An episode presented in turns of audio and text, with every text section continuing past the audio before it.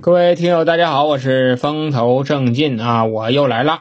今天咱接着上期讲啊，这个杨三和彭展相遇以后，相处的特别融洽，很快啊，两个人就确定了恋爱关系了。这时候啊，这彭展呢，对自己有一个很诚恳的分析：哎，我是没结过婚，但是我现在也是三十多岁了啊，再等呢也没什么行市了。另外呢，我很幸运呐，就遇到你了。咱俩的工作呢还都不错啊，你这孩子呢我也不挑啊。咱俩要是能在一起生活呢，真能挺好。哎，一加一总是大于二的嘛啊。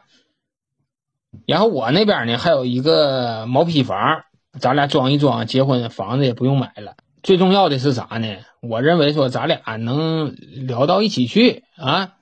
我还不像你前夫那样那么吝啬。你前夫对你属实是过分点啊！这些事儿在我这你绝对是没有。我这个岁数啊，我父母也挺着急。我跟你相处呢，我跟你处呢，就是奔结婚去。我不知道你那边是啥想法。一听他这么说呀，这杨三就心动了。他跟他是想到一起去了。你说这么大岁数了，那不就是图个结婚的？而且杨三还真就不是水性杨花的那种人。后来呀，这彭展呢就提出一个要求，就说咱俩认识三个月了哈，你看我能不能上你家里拜访一下，看看你父母去，让你父母呢也看看我啊，让那老丈母娘呢也想想姑爷。这个事儿啊，杨三心里挺高兴的，他不反对。你说自己也是奔着结婚去的，这个流程是必须要走的。结果就带着这个彭展呐回家了，回家爹妈一看也挺高兴啊。挺高兴是啥呢？这小伙没结过婚，另外工作也行，还说话唠嗑的，可能往心缝里唠了。就这这小伙子会说话，啊，比之前那个强多了。之前那个老爷们吧，畏畏缩缩的，一瞅就是有个抠搜劲儿。这个不一样，瞅着挺活泛，挺大方。这杨三他父母啊，点头同意了，说你这小伙子啊，行啊，以后呢跟我姑娘好好过。我和你叔这头呢，咱俩没意见啊，好好处就行了。你俩呢？把日子定下来以后，你就告诉我一就完事了。我们帮你们再张罗张罗。哎，这个杨三家挺同意。这坎儿在哪了呢？就是到他妈的彭展家那头啊，彭展家有点不乐意。彭展他爸他妈说啥呢？说这丫头长得行啊，长得好看，要工作也行啊，说话唠嗑方方面面素质都可以。唯一没看上的是哪呢？说你这结过婚。然后你还有个孩子，你说我儿子过去以后，过去就当爹。再说了，这养活孩子这可不是一个低消费的东西啊。另外，你说养大了以后，他不是你自己的，你俩以后再生个孩子，这生活压力就大了。父母啊，主要是考虑到这点。他说到这些事儿哈，那也是人之常情，这个事儿是可以理解的。彭展回家给他爸他妈做工作去了。你说我都这么大岁数了，好不容易看上一个哈。另外，人人家自己能挣钱，能养活自己姑娘，手里还有点积蓄，跟我都唠完了。所以说，你二老啊，你别操那个心了。我跟他结婚这个事儿呢，我自己已经拿定主意了。这么大岁数没结婚，就是等他呢。那这人等到了，咱俩过两年呢，再给你添个孙子，哎，这事儿就算圆满了。哎，就别管了，就完事儿了。说来说去呀，后来这个彭家这个爹妈呀也同意了。双方都同意了以后，那接下来的环节就是谈婚论嫁了呗。这时候啊，彭展就跟杨三说了：“我之前跟你说过哈，我有一套清水房啊，没装修呢，那个还是个学区房，对口学校特别好。咱俩结婚呢，也别买房子了，把那个房子呢，咱装一装，装完了以后呢，姑娘上学也方便，离学校近啊，下楼就是。”这话说完呐，杨三就挺高兴，这是一个过日子的态度啊。你为了他的未来所打孩子的未来，他都安排明白了，就是这些小细节。哎，杨三感觉非常受用，就吃这套。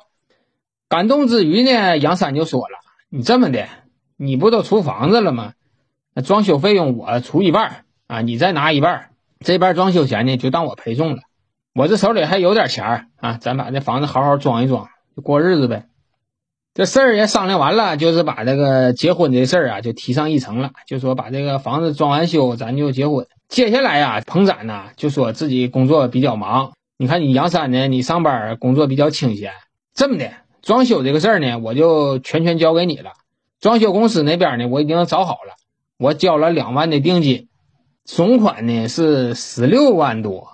我手里有钱啊，我我这我这个钱呢，在那股票市场里套牢了。你要现在要是退场的话，得亏不少钱。我就寻思咱再攒一攒，等这行市好了，我再卖一下。这股票这个钱呐，就够俺俩以后过日子的了。但现在割肉啊不合适，就是先先等一等。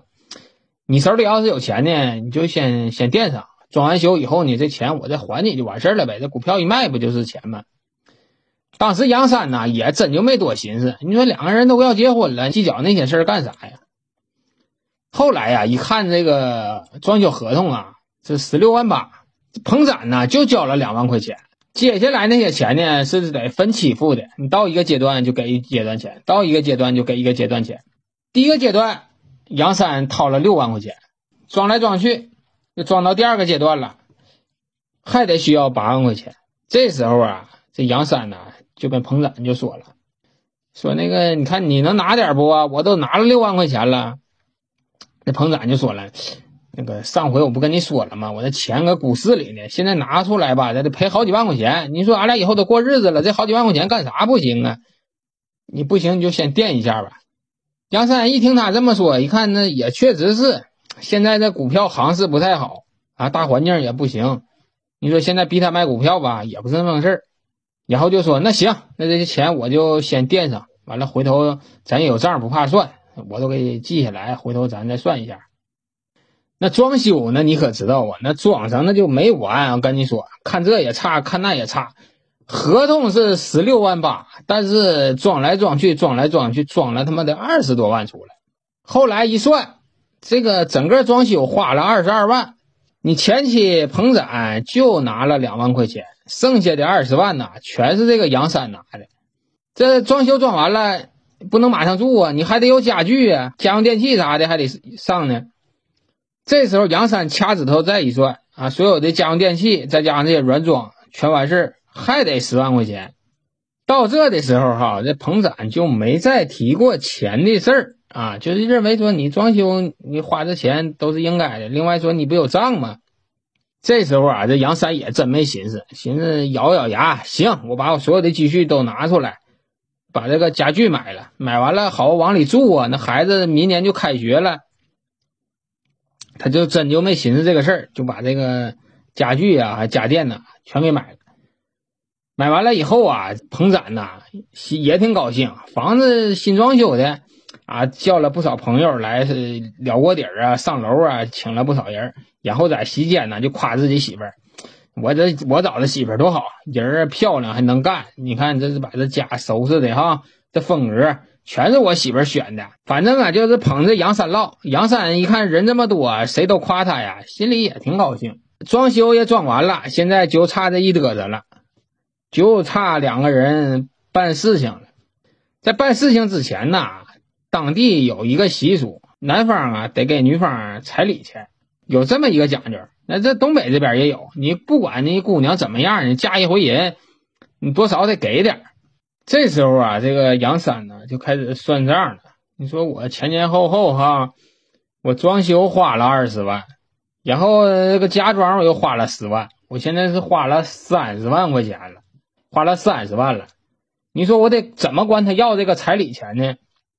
另外，咱们之前可说了，那彭展说装修他拿一半，我拿一半，那三十万他得给我十五万呢，对吧？十五万以后这十五万不算，他还得给我一份彩礼钱，这这个账才能合上，是吧？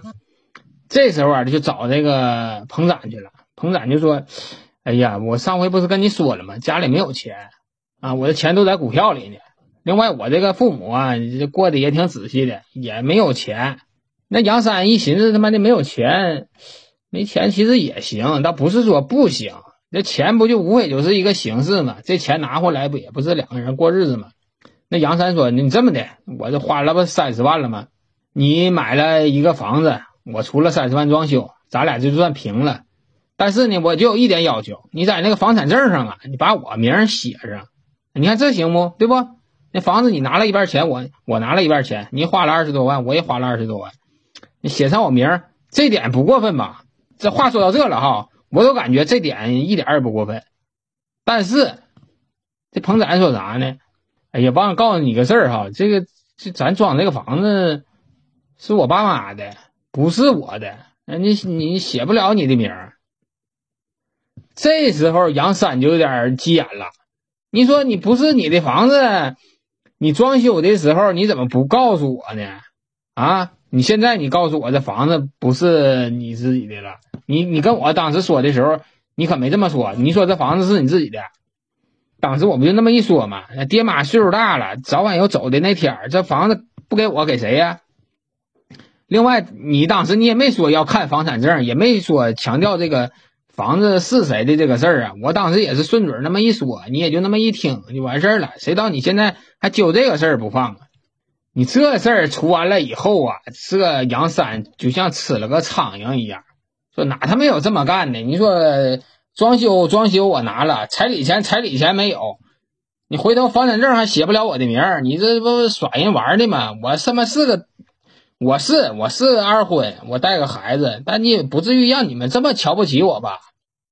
所以说呀，他越咂巴越不是滋味。这个时候，这个彭展呐看出来这个火候了，他就说这么的吧，你也先别生气，那彩礼的事儿呢，我跟我妈回去再商量商量，我看他俩有多少钱。是吧？我手里是没有了，我都在股票里。结果回头一商量，哎，老彭家他爸他妈不乐意。为啥不乐意？就说他妈当时我就说别跟他，别跟他的，你他妈的非得跟他。我说他二婚啥的，说你也不听。你现在你可倒好，还他妈要上彩礼钱了。你这咋好意思张这个嘴呢？这话是这么说的，但是彭展也有点心眼子，他没回去跟杨三这么学。但是多多少少呢，就是这个意思，说这个彩礼啊没有啊。这时候杨三就觉得挺好笑啊，说他妈的，我跟你结婚，我自己工作不差，我自己我也有积蓄，孩子我也能养活得起。这个彩礼无非就是说一个名分的确认啊，你就是你就是说你看没看得起我这个儿媳妇儿，就证明这么一个事儿。我现在就管你要这个彩礼钱，你就说你没有。再说在当地哈。没有说不给儿媳妇彩礼钱的，你怎么到我这就没有？我这心里这个劲儿就转不过来了。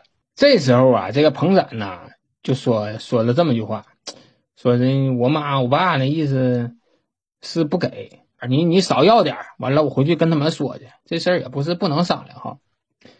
这时候啊，杨三呢横平来横平去啊，心一横，什么去单的吧，我也不往多了要。当地的结婚彩礼的最低标准呢是十五万。啊，我也不能管你要这些，你就给我拿八万八就完事儿啊！装修钱还有那个家具钱，我全不要了，你把八万八给我就行。你看这么行不行？房产证那名你也不用给我改了，我就要这八万八千块钱。就因为这个钱的事儿哈，就给杨三都闹腾的都不行不行的了。你说他妈的了，这结婚啊挺好个事儿，是感情上的事儿，但是不知道为什么就这么一提到钱这个事儿哈。就他妈这么闹腾，这个事儿出完了以后啊，这个周末呀，彭展就跟杨三说了：“你这么的，我爸我妈呀，说让你去家里一趟啊，有什么事儿啊，咱好好商量商量，不要结婚嘛，看什么事儿你跟他面谈就行啊，咱好好唠，把这钱咱多要下来点儿彭展呐和杨三就回家去了。谁成想啊，这是彭展的父母啊设下了一个鸿门宴呐。刚开始啊，都乐乐呵呵的，但是一谈到这个财金的事儿，马上就严肃起来了。啊，彭展他妈呀，最先说的这个话，说啥意思呢？就说我儿子可以啊，这上学前学习也行，现在呢工作在私企，咱也不差，一个月也是万八千块钱。啊，跟要跟我儿子处对象那姑娘有的是，大姑娘有啊，他老姨、他老姑父都给介绍。那个好姑娘了，但是我儿子呀没相中别人，就相中你了。但你这个条件啊，我和他爸没怎么相中。咱就说实在话啊，咱都过来人，你说你还带个孩子，这以后这孩子吃喝住用的，再说你跟那个前夫有没有什么别的什么事儿，咱也不知道。我和他爸不太预心这个事儿啊。你俩要是真想在一起，我和他爸呢还真就没有你说的那八万八千块钱。啊，我和他呢身体不太好，还得留点钱防老治病。这我呢多了没有，我能给你拿两两万块钱，两万块钱，你看两万块钱行不行？这时候杨三就说了：“哎呀，阿姨呀，你说你这账怎么算的哈？装修我拿了二十万，家电我拿了十万，你现在呀，我一半钱我都没要上，我说要个八万八，你现在就给我两万块钱。”你怎么想的呢？这时候啊，那个彭妈妈呀就说了：“这房子不是你们装修、你们自己住的吗？跟咱那老两口子有啥关系啊？另外，这彩礼不是得从我这手里往外拿钱吗？那那跟房子那两回事儿，你可别往这一起混了。那你就两万块钱，你看行还是不行就完事儿了。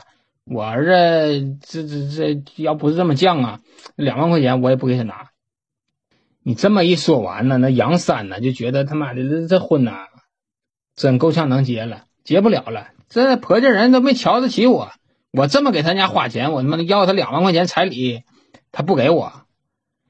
一听到这呀，杨三就挺不高兴了，就就寻思行了，那个阿姨呀，我今天就还有点别的事儿，赶紧我就我就先撤了啊。说完这话呀，这是穿上鞋就出门就走了。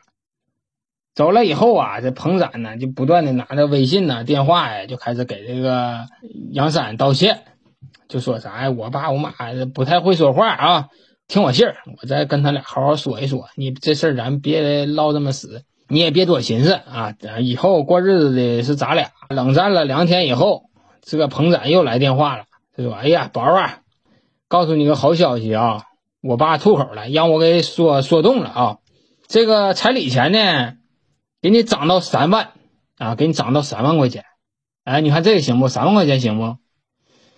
这时候杨三就觉得这事儿挺滑稽了哈。你说我他妈是嫁人，我也不是跟你谈买卖，怎么还谈上价钱了呢？越寻思越不是个事儿。一看这个杨三呐不肯松口，这彭展呢又在微信上说：“你这么的哈，我妈那边能出三万块钱，我这个小金库呢还有八千。”啊，这么的三万八，你看行不行？你要看行呢，咱就办事情；你看要不行呢，咱也唠不了了。没办法，家里就这条件啊。反正这个事儿呢，你再合计合计。这杨三呢，那心呢，都他妈让他给搅腾熟了。我跟你说啊，自己三十万都花进去了，没想到他就在这两万三万的给你在这讲价啊，八千八千往上加。他这么一寻思，这人他妈的也是个精致的利己主义者呀！这跟我前夫他妈有什么不一样啊？这不他妈一模一样的吗？我这个命啊，太苦了！欲听后事如何啊？且听下回分解。